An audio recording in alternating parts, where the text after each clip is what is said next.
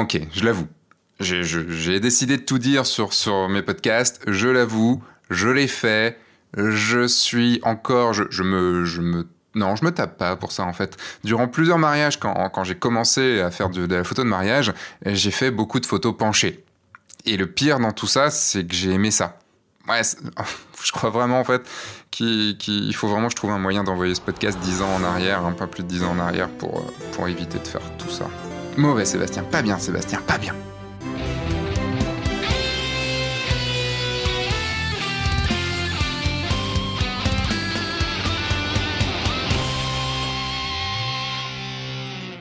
Bonjour, je suis Sébastien Roignan et vous êtes bien sur le guide du photographe de mariage qui va essayer de ne pas être penché aujourd'hui. Donc c'est le podcast qui va vous donner les clés pour prendre votre indépendance et vivre de votre passion la photo et plus particulièrement la photo de mariage. Et avant tout, comme euh, pour tout euh, premier, enfin pour comme tout début de podcast, hein, n'hésitez pas à mettre une petite évaluation, une petite évaluation 5 étoiles sur iTunes avec une question. Si vous posez un petit message gentil avec une question dessus, ça fera l'objet euh, sûrement en de la question évidemment, euh, ça fera sûrement l'objet d'un futur podcast. En tout cas, ça aura une priorité absolue euh, dans un prochain podcast. Euh, le, thème aujourd'hui, c'est pourquoi il ne faut pas pencher vos photos? Ah oui, parce qu'on va parler photo cette semaine. Voilà, vous, vous, voyez le moment où j'ai commencé à lire mon, tous, les, petits textes que j'ai mis. Alors, on va parler photo cette semaine parce que bon, être photographe de mariage, il y a photographe dedans, c'est pas forcément pas que du marketing, il y a également de la photo. Et oui, c'est un point essentiel pour que vous puissiez faire la différence et surtout vous puissiez satisfaire au mieux vos clients.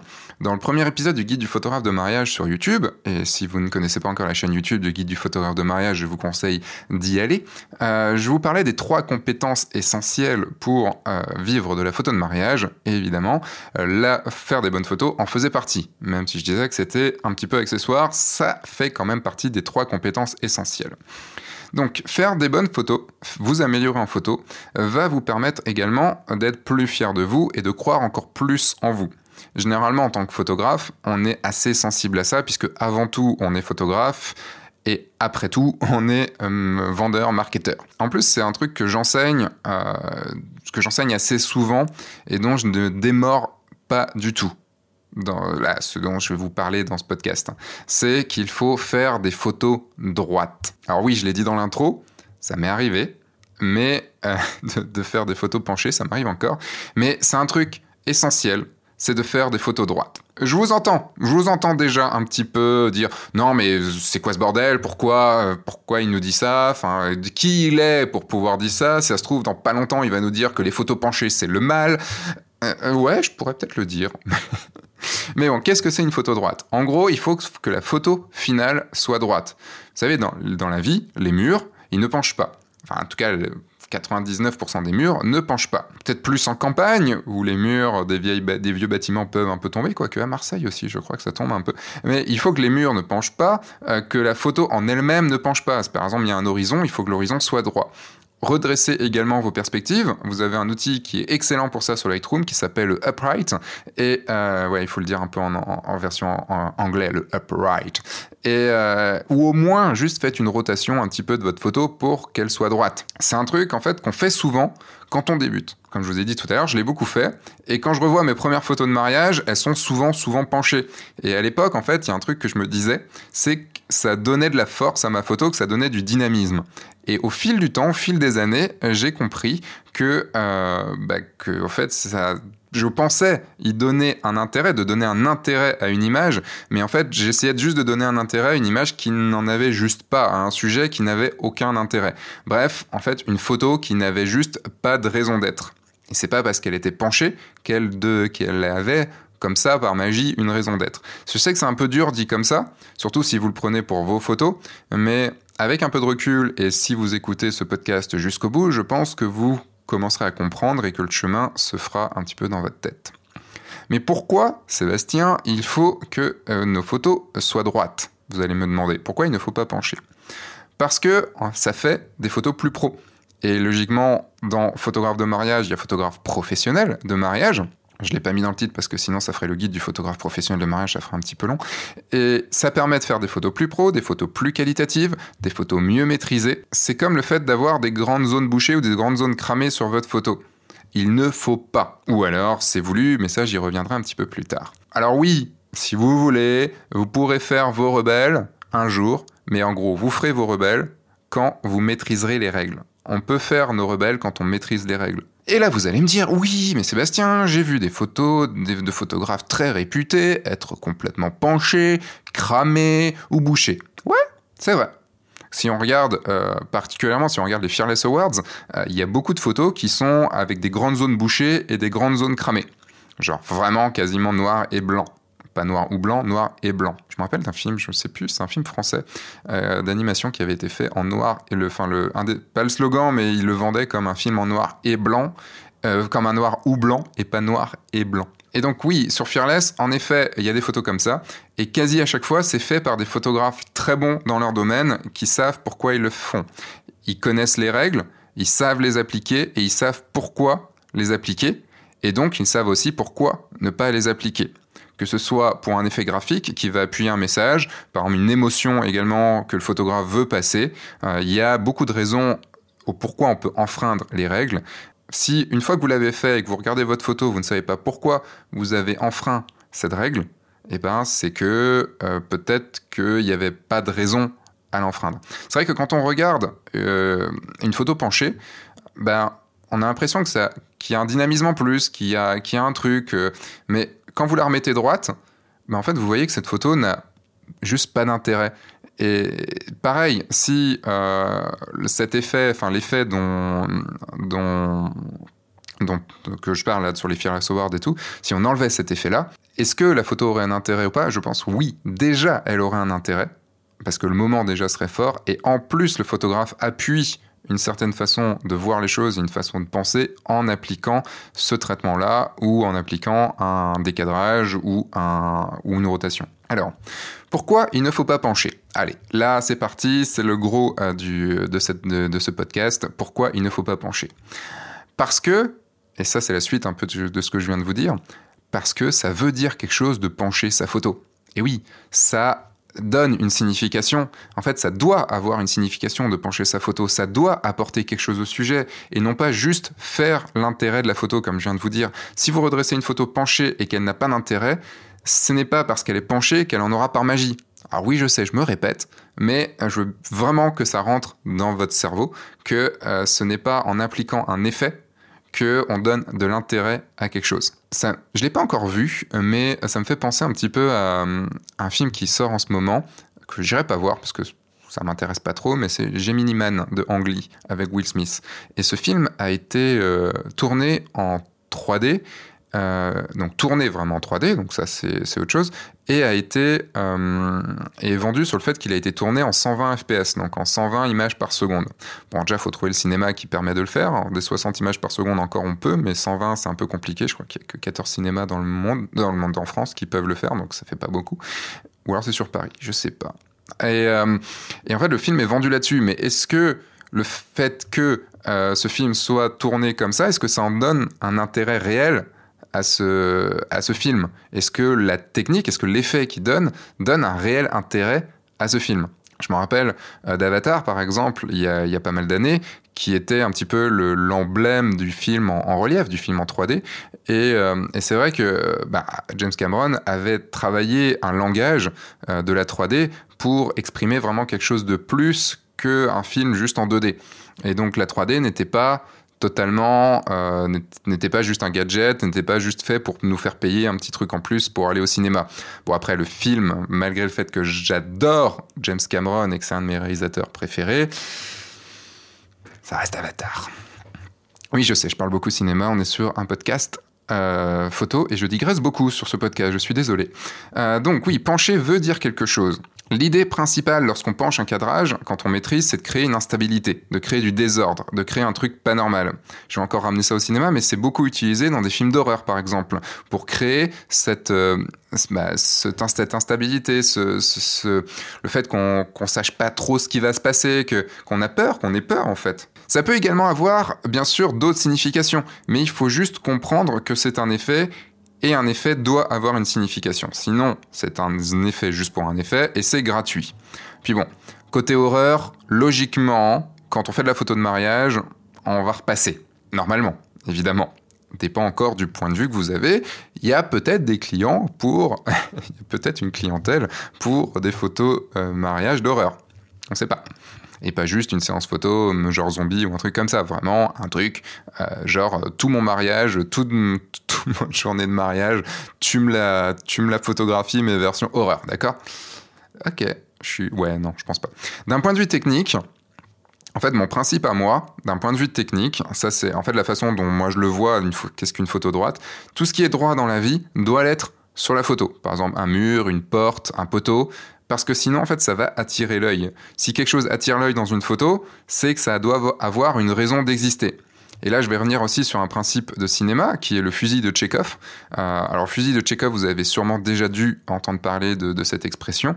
Donc, Tchekhov, c'était un, réalisateur et euh, dans ses films, euh, c'est un réalisateur, je sais même plus de quelle année, mais il y a très longtemps, du début du, du 20e. Et chaque chose qui existait dans ces films devait avoir une raison. En gros, si vous voyez dans un plan un fusil, c'est que ce fusil doit être utilisé plus tard. C'est ce qu'on appelle la préparation paiement, euh, l'inverse un petit peu du Deus ex machina. Et euh, si vous utilisez un effet, Enfin, si vous utilisez un effet, c'est que ça doit avoir une signification, comme je vous disais. Mais surtout, si euh, il y a quelque chose qui n'est pas normal et qui attire l'œil, par exemple je sais pas, euh, pour aller dans des choses un peu débiles, mais par exemple une poubelle dans le fond, un truc dans le fond qui est une poubelle ou un truc comme ça, si on la voit vraiment, c'est qu'elle doit avoir un intérêt dans votre photo. C'est aussi pour ça souvent qu'on les cache, malgré juste, on les cache pas forcément juste parce que c'est disgracieux. C'est juste qu'on veut pas, par exemple, que ce soit associé que le mariage ou que la mariée ou que le marié soit associé avec une poubelle dans la même photo. Voilà, c'est parce que ça aura une signification dans la photo et pas juste parce que c'est moche. Mais c'est moche. Un, exemple en dehors de la photo, c'est un architecte. Un architecte qui fait une maison ou qui fait un bâtiment, il va le faire droit. Maison ou bâtiment, il va être droit. Pourquoi? Parce que d'un, c'est quand même plus facile à vivre. Une maison où c'est droit, euh, une maison où c'est penché, ça doit quand même pas être supra facile. Et surtout, bah, ça coûte plus cher de faire un bâtiment penché. Donc en fait, il va réfléchir à plusieurs fois l'architecte au pourquoi il veut un mur penché, pourquoi il veut ce mur penché là, ou pourquoi il veut cette façade penchée? Ben, il va devoir y réfléchir parce que ça va coûter plus cher. Il faut que ça ait une vraie signification dans le design et dans l'habitabilité, enfin surtout dans le design généralement, et pas juste bah, parce que j'avais envie. On peut voir le, par exemple, si vous euh, cherchez sur internet si vous ne le connaissez pas, le musée, euh, musée de la Confluence à Lyon. Et euh, donc c'est un, musée qui a été euh, construit pendant des années, des années, des années. il est ouvert, il est, en fait, il est ouvert juste quand je suis arrivé à Lyon, il y a, il y a 5 ans, 6 ans. Et, en fait, c'est un bâtiment. Alors j'ai appris plus tard qui devait, qu'en gros, l'architecte avait voulu faire un nuage. Pourquoi pas? C'est une vision d'artiste. Euh, mais il n'y a rien de droit dans ce, dans ce musée, à part les murs à l'intérieur, et encore, je crois pas tous les murs, mais il n'y a rien de droit. Et il a voulu vraiment faire quelque chose, il a voulu faire un nuage pour exprimer, alors je sais pas trop ce qu'il a voulu exprimer exactement, mais il a voulu exprimer quelque chose. Euh, si je me rappelle bien aussi, oui, euh, un autre musée que, que j'ai connu à Rennes, c'est les champs libres. Comment j'ai pu oublier ça? Et si vous regardez les champs libres, donc à Rennes, vous verrez que en fait il y a plusieurs blocs et il y a un bloc qui est une pyramide inversée. Donc en fait, c'est une pyramide dont la partie euh, la plus fine est en bas et la partie la plus large est en haut. Et c'est la bibliothèque. Cette partie-là est la bibliothèque. Et en fait, dans, dans ce bâtiment, il y, a, euh, la il y a une bibliothèque, il y a un musée et il y a le, euh, il y a l'espace des sciences. et l'espace des sciences, c'est la partie ronde. Et on va dire que c'est plutôt un. Je, cherche le l'espace des sciences. En fait, non, ils appellent ça l'espace des sciences. Euh, et, en fait, donc il y a trois blocs comme ça, et l'architecte a voulu mettre en, exergue ces trois blocs-là, donc un rectangle pour la partie, enfin un pavé pour la partie musée, une pyramide inversée pour la partie bibliothèque et plutôt une forme ovale arrondie pour euh, le pour l'espace des sciences. Voilà, c'est une volonté de design, c'est une volonté aussi ben, de rendre un bâtiment juste pas droit, euh, de pas juste prendre un, rendre un bête bâtiment, mais euh, ça a coûté extrêmement cher et je pense que tous les Rennais de l'époque le savent que ça a coûté bien plus que ce que ça avait euh, été budgété au début et donc voilà, on va pas faire du droit, on va pas faire du pas droit juste pour pas faire du pas droit. Et si on passe, si on passe à la photo, en fait la photo, bah, c'est juste, contrairement à l'architecture, c'est plus facile de faire une photo penchée. Bah parce qu'il suffit juste de ne pas faire attention pour faire une photo penchée. Il faut mettre de l'énergie pour qu'elle ne soit pas penchée, pour qu'elle soit droite. C'est aussi pourquoi on le fait au début, parce que c'est plus facile, parce que ça demande moins d'énergie, parce que ça demande, voilà, ça demande moins de travail. Pour pouvoir faire une photo droite, il faut faire attention à ce qu'on prend en photo, il faut faire attention à notre cadrage, il faut faire attention, maintenant on a en plus des outils dans notre appareil photo comme le gyroscope, sur, en plus sur un hybride on peut le voir directement dans le viseur, donc on peut voir si notre photo est droite ou pas.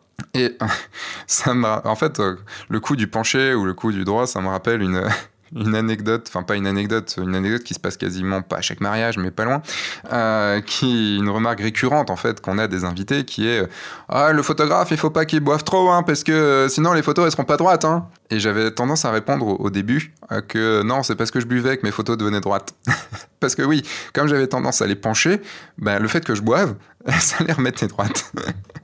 mais, euh, mais non, mais oui, mais le truc, c'est que de base, si on fait pas attention, si on subit un cadrage, eh ben, on va euh, plus facilement le pencher parce qu'on n'aura pas fait attention à, euh, faire un cadrage qui soit bien, bien fait. Et ça m'amène, cette partie-là m'amène sur un autre point qui est la dictature du cadrage parfait. Déjà, un cadrage parfait. Le truc, c'est que rien n'est parfait dans ce monde, vous allez me dire. Et je suis entièrement d'accord, ce podcast, le premier. Donc oui, ok, ok, ok, un cadrage parfait n'existe pas. Mais Prenons quelqu'un, par exemple, je reviens au cinéma, hein, je suis désolé, mais c'est vraiment euh, ce que je connais de mieux. Euh, prenons quelqu'un comme Wes Anderson. Wes Anderson, vous le connaissez très certainement, c'est euh, le, Grand Budapest Hotel pour son, pour son plus connu. C'était La vie aquatique aussi, et plein, plein d'autres. Et en fait, ces films sont réputés pour être cadrés, on va dire, quasi parfaitement.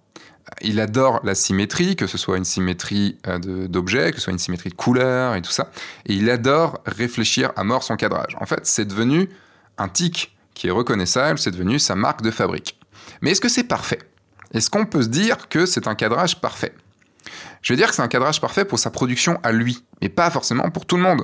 Tarantino, par exemple, euh, bah, il aime bien aussi, euh, enfin, il, il, fait pas forcément des cadrages ultra parfaits comme, euh, comme Wes Anderson, parce que c'est pas du tout la même volonté. Ce que je veux vous dire par là, c'est que ça va être parfait pour Wes Anderson, mais ça va pas être parfait pour quelqu'un d'autre. Donc, en effet, on peut, le cadrage parfait n'existe pas, mais je vous conseille fortement de vouloir y tendre, de vouloir arriver vers ce cadrage parfait. Et pourquoi vouloir tendre vers du parfait?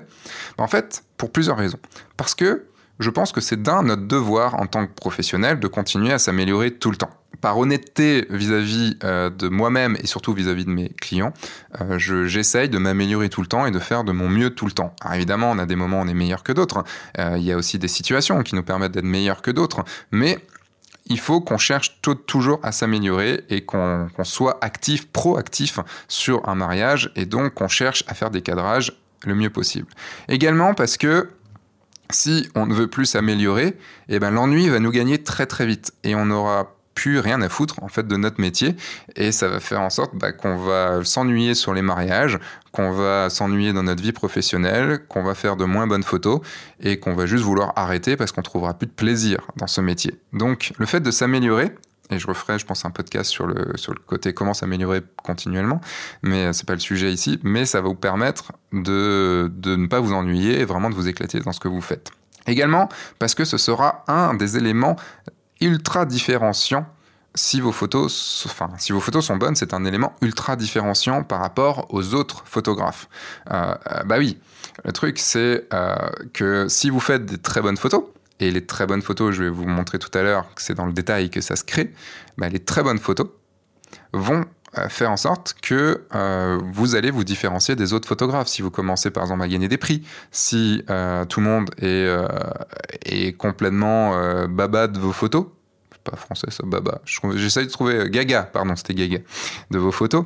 Euh, ça va être un truc en plus. Et les gens, les, clients, les prospects, les futurs mariés vont vous vouloir vous parce que vos photos auront ce truc en plus. Également parce que je suis sûr que vous adorez les photos des grands photographes et qu'en fait ces photos sont proches de la perfection. Pourquoi ce sont des grands photographes? Pour la plupart, hein, je dis bien pour la plupart, eh ben parce que ce sont, ils font des photos qui sont proches de la perfection. Avec dedans un juste, juste un petit je ne sais quoi de pas parfait. Un peu de hasard, vous savez, le, petit hasard, le, petit défaut qui, euh, qui donne une réelle profondeur au travail. C'est comme vous prenez le, visage euh, de la plus magnifique des, femmes ou du plus magnifique des hommes, euh, qui a un visage ultra parfait, ben, il va être potentiellement fade, même pas potentiellement, il va être fade comparé à un, visage qui est très beau, mais qui a une petite, enfin, le, prenez le même visage, mais avec un petit défaut. Et c'est ce petit défaut qui va faire le, tout le sel euh, de, de cette beauté ce, ce défaut qui va euh, nous intéresser. Et donc, il faut faire un cadrage parfait, un cadrage bien exposé, enfin une photo parfaite, mais en laissant la part au, hasard, au je ne sais quoi, qui va donner de la vie à, notre photo. Et également parce que pour pouvoir aller au-delà des règles, ben, il faut les avoir acquises et il faut les maîtriser parfaitement. En gros, c'est ce que je vous disais tout à l'heure, il faut que vous ne subissiez plus vos photos. Ce que je vois la plupart du temps, et moi ça m'arrive encore hein, régulièrement, c'est qu'on subit nos photos. Quand le cadrage est un peu aléatoire, c'est-à-dire que bah, pourquoi il y a ça qui est cadré, pourquoi le, pourquoi je sais pas, il t'es trop loin, ou pourquoi euh, sur cette photo il y a un bout de la personne d'à côté, ou des choses comme ça. La plupart du temps, c'est que le cadrage est subi. Ça veut dire que le moment vous l'avez vu, mais vous ne l'avez, vous n'avez pas eu le temps de le prévoir. Et comme vous ne l'avez pas prévu, vous n'avez pas eu le temps de vous placer et donc à réfléchir à votre cadrage. Et plus ça va aller, plus vous allez pouvoir réfléchir à votre cadrage parce que plus vous allez pouvoir anticiper ce qui va se passer, devenir un espèce de, de devin. Et donc, par cet entraînement, de réussir à capter les bons moments comme ça, par cet entraînement aussi à faire, à mieux travailler votre cadrage, tout ça va devenir plus instinctif et donc vous allez avoir le temps de, pouvoir faire tout ça. Ça me rappelle quand j'apprenais. Il y a un truc que je voulais... vous savez, il y a des choses comme ça, que j'ai une liste de choses que je veux absolument savoir faire dans ma vie. Euh, comme par exemple euh, réussir un Rubik's Cube euh, sans, sans, personne. Et ça, je l'ai déjà réussi. Je ne saurais plus le faire maintenant, mais j'avais appris toutes les, toutes les formules et tout, et j'avais réussi. Et il y avait une autre chose, c'était de pouvoir jongler. Jongler à trois balles. Et parce que je comprenais pas, dès que j'essayais, je me disais, mais comment ils font? Enfin, c'est impossible, quoi. Et, et en fait, mais c'est trop vite, enfin, les balles retombent trop vite et tout ça. Et quand j'ai appris le mouvement, eh ben en une heure, même pas une heure, j'ai réussi à jongler. Et en m'exerçant, en m'exerçant, en m'exerçant, bah en fait, j'ai eu l'impression d'être comme Neo à la fin de Matrix. C'est-à-dire que, bah, vous savez, quand il se bat euh, à la toute fin de Matrix euh, avec, contre, contre l'agent Smith, bah, en fait, tous les mouvements deviennent ultra lents pour lui parce qu'il sait exactement ce qui va se passer. Et c'est pareil en jonglage, bah, c'est qu'on a le temps de mettre la main là où il faut, puisque, et même de faire autre chose, puisqu'on sait exactement ce qui va se passer et on n'est plus dans la précipitation. Et bien c'est pareil en photo. Euh, vous saurez ce qui va se passer, vous ne serez plus dans la précipitation et vous aurez le temps de regarder votre cadrage. Et là, je vous entends me dire, là, il y en a, j'entends certains me dire, mais elle est où ma liberté de création dans tout ça? Qui tu es, Sébastien Roignan? Qui tu es pour décréter qu'il faut faire des photos droites, qu'il ne faut pas les pencher? Alors en effet, qui je suis bah, je vais faire un petit aparté là-dessus. Je ne vais pas vous expliquer qui je suis, parce que je ne suis personne. Euh, c'est pas moi qui ai inventé ces règles. Ce sont des règles qui viennent d'il y a très longtemps. Euh, on a tendance, un truc qui m'énerve dans la société de maintenant, c'est qu'on a tendance à vouloir enlever, vouloir euh, annuler tout ce qui a été réfléchi, tout ce qui a été écrit depuis des milliers d'années. Et je trouve ça vraiment, vraiment dommage parce qu'il il y a des gens qui ont passé des vies et des vies et des vies à réfléchir à ça pour nous amener des règles qu'on connaît maintenant et qui sont vrais. Donc pourquoi, pourquoi aller contre? Donc oui, je ne suis personne.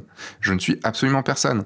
Je vais parler de choses qu'on connaît tous, mais prenez des films de super-héros, vous regardez, eh ben, il y a toutes les zones sont nettes, enfin sont nettes, non, mais toutes les zones ont euh, du détail. Euh, il n'y a aucune zone cramée, il n'y a aucune zone bouchée. Enfin, en tout cas, pas de grande zone, à part exception évidemment. Mais on va pas parler non plus que de films de super-héros, parce que bon, euh, hmm, ça reste un, certain cinéma un peu fast-food, mais même allons dans des euh, dans des dans des films euh, plus qui restent travaillés mais qui sont quand même plus qualitatifs prenons sans partir dans du dans des films d'auteurs fauchés on va partir par exemple sur du Spielberg ou même du, ou du Kubrick ou des choses comme ça.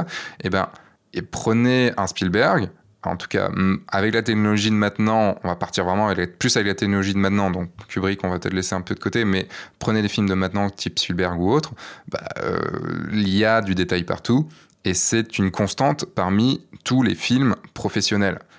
Euh, les seuls films, à part effet voulu, et donc pour moi exception, euh, la plupart des films où il y a des zones bouchées ou des zones cramées, ce sont euh, des films avec très peu de budget, des séries Z qui n'ont pas forcément été vraiment ultra travaillées. C'est là où on va avoir beaucoup de, de, de, penchés, en, le sujet de, ce podcast. Donc, Ouais, vous voyez, c'est pas forcément des, exemples à prendre. Prenez vraiment exemple sur des. Prenez du, euh, du Danny Boyle. Danny Boyle, enfin, c'est. Voilà, question photo, c'est juste ouf, quoi. C'est. Euh, prenez un, un million dollars. Euh, non, pas million dollar baby. c'est pas ça. prenez le Slumdog Millionnaire, pardon. Enfin, l'image dans Slumdog Millionnaire est juste oufissime. Je vous conseille vraiment, vraiment de regarder ce film. Donc voilà, euh, si, euh, si vous m'écoutez là maintenant, si vous êtes encore en train de m'écouter malgré ce podcast qui dure extrêmement trop longtemps, dans lequel je, fais beaucoup trop d'apartés, je, je raconte trop, 36 milliards de fois les mêmes choses, mais c'est juste que ce sujet me, me, me tient à cœur euh, si vous me suivez là, vous m'avez sûrement suivi depuis pas mal de temps sur YouTube, euh, c'est que logiquement vous me faites un peu confiance. Et vous le savez, vous savez que j'ai beaucoup réfléchi à ça, que je, je suis quelqu'un qui prend beaucoup de recul sur les choses, qui, euh, qui lit énormément, qui, qui, se, qui se renseigne énormément. Et, euh, et je peux très certainement me planter, mais en tout cas tout ce que j'ai pu lire, tout ce que j'ai pu voir, tout ce que j'ai pu débattre vont sur ce truc-là, c'est que il faut avoir, euh, c'est qu'il faut avoir du détail dans ces photos. Enfin, techniquement parlant, c'est là que ça va. Et, euh, dans le détail, enfin, je reviens un petit peu sur le détail juste après, mais c'est vrai. Et donc, oui, le détail, le détail. Mais je pense que vous comprenez que le coup du penché, c'est juste un exemple dans tout ce que je voulais vous dire, c'est juste un exemple. C'est un exemple pour vous faire réaliser qu'il faut aller chercher le détail, qu'il faut aller se faire absolument chier à, aller dans le détail, à pinailler, à pinailler, à aller au poil de cul. Oui, c'est la fin de ce podcast, donc forcément ça commence à partir un petit peu en couille tout ça. Mais bon, tout ça, tout ce dont je viens de parler, c'est juste du détail. Et le truc, c'est que tout, tout, tout se joue dans le détail. Une fois que vous maîtrisez les bases de l'image, tout se jouera dans le détail. Maîtriser les bases de l'image, c'est pas compliqué. Beaucoup, on est beaucoup, beaucoup, beaucoup à, le savoir, à, le faire et euh, à l'avoir appris, et on le sera encore beaucoup. Maîtriser les bases de l'image, c'est pas difficile. Par contre, aller dans le détail et aller faire en sorte que vos photos soient un peu meilleures et un peu beaucoup meilleures que celles des autres, après, meilleures, en tout cas dans le détail, c'est-à-dire mieux cadré, avec une meilleure lumière, euh, en ayant mieux positionné euh, vos, modèles, enfin vos modèles, les personnes, en ayant joué que votre style apparaisse. Enfin, tout ça, c'est du détail. Et un, exemple là-dedans, dans je parle de cadrage, euh, il y a une chose qu'on fait pas au début et qu'on va faire après quand on aura plus de temps, quand on aura anticipé un petit peu plus de temps. Rappelez-vous ce que je disais au moment du jonglage, tout ça. Par exemple, le fait de regarder les bords de votre image en shootant. Le truc, c'est que euh, je vous conseille, vous n'avez pas le, en fait, si vous êtes, si vous subissez l'image, vous n'avez pas le temps. Si vous subissez le moment, vous n'avez pas le temps de regarder les bords de votre image, les bords de votre viseur. Et c'est en regardant les bords de votre viseur que vous allez voir bah, une poubelle qui s'est insérée là, ou à quelqu'un, ou il y a la main de quelqu'un, ou euh, je ne sais pas, enfin, il y, a des gens qui sont coupés ou qui sont mal coupés. Euh, il y a plein de choses qu'on voit sur les bords. Et les bords de l'image, on a tendance à se dire que euh, le milieu de l'image, c'est le plus important. Mais oui, c'est vrai. Enfin, le milieu ou le tiers, évidemment. Mais ce qui va rendre votre photo oufissime, c'est d'avoir regarder les côtés, d'avoir fait en sorte que rien ne dépassait, que tout soit bien cadré comme il faut. En fait, dans les quelques pourcentages supplémentaires de qualité que vous vous donnerez la peine d'insuffler dans vos créations, c'est là-dedans qu'on verra la qualité de votre travail photographique. Parce qu'il est très facile d'arriver par exemple à 80% de qualité. Ça va vous demander 1, 2, 3 ans, 4 ans peut-être, bah, encore. Mais par contre, pour arriver de 80 à 85%, bah déjà, va falloir 3 ans de plus. Puis pour passer de 85 à 87, va falloir 3 ans de plus. Puis 87 à 90, va falloir 50 de plus. Et c'est, vous n'arriverez jamais au 100%. Mais par contre, ça va demander beaucoup de travail pour gagner les quelques petits pourcentages supplémentaires qui feront que votre photo, ce qu'elle sera très bonne. C'est en gros la différence entre un bon photographe et un très bon photographe. Et plus vous voulez faire de meilleures photos, plus il va falloir être chiant. Est-ce que vous avez vraiment envie de pousser vos photos au stade supérieur? Là, par rapport à tout ce que j'ai dit, est-ce que vous avez vraiment envie là maintenant? Ce serait cool. Mais surtout, est-ce que vous avez envie, est-ce que vous voulez devenir le meilleur au monde dans votre domaine? Petit clin d'œil à un podcast d'avant. Eh bien, ça tient qu'à vous. Et arrêtez donc de vous donner des excuses pour ne pas mieux faire. Pour se dire, ouais, c'est bon, allez, ah, c'est pinaillé, quoi. Il fait un peu chier, Seb. Hein. C'est, il pinaille, il pinaille, il pinaille. Et arrêtez donc de vous donner des excuses. Je reviens toujours sur les excuses, mais on se donne tous des excuses. Ouais, mais ça suffira. Et ça suffira, on accepte la médiocrité. Ouais, c'est pas grave. Allez, ça ira. Mais non, le truc c'est que c'est vraiment dans les détails que vous pourrez passer au stade supérieur et c'est surtout comme ça que vous pourrez vous démarquer. Mais ça, on l'abordera dans un nouveau, dans un futur podcast. Pour résumer tout ce que je viens de dire, en gros, le diable se cache dans les détails. C'est ce qui vous permettra vraiment les détails de faire la différence. Et avant de vous trouver l'excuse que les règles sont faites pour être enfreintes, bah, il faut savoir les maîtriser. Vous pourrez enfreindre les règles lorsque vous saurez les maîtriser. Je reviens toujours sur Picasso. Euh, Picasso est connu pour des tableaux qui sont... Alors, je vais pas parler de la réflexion qu'il y a derrière, mais qui sont quand même des tableaux qui ne sont pas très compliqués à peindre. Il faut quand même le faire, mais c'est pas très compliqué. Mais regardez ce qu'il savait faire avant de faire ces tableaux-là. Là, c'était techniquement ultra complexe. Donc, il connaissait les règles avant de les enfreindre. Cherchez toujours, toujours à vous améliorer. Ce sera une des clés principales du succès de votre entreprise.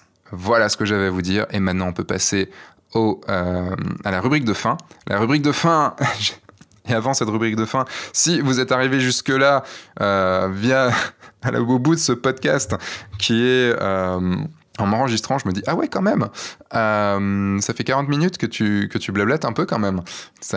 T'as dit, euh, j'aurais pu aller, le résumé aurait pu suffire, mais bon, allez, c'est un podcast, c'est pas grave.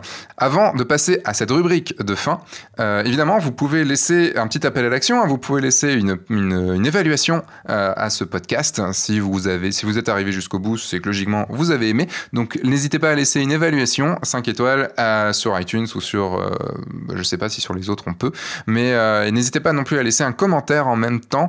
Euh, si vous posez une question dedans, bah, cette question aura énormément de chances euh, d'arriver sur, de faire le sujet d'un futur podcast. Donc voilà, ça c'est dit. Et maintenant, la rubrique de fin. je vous conseille, la rubrique de fin, c'est là où je vous conseille une activité, un livre à lire, un film à voir, un site à consulter, quelque chose qui a pu changer ma vie. Et on va rester sur le côté cadrage puisqu'on va essayer de rester dans le thème de, de, ce, podcast, je vous conseille un livre qui s'appelle euh, The Visual Story de Bruce Block.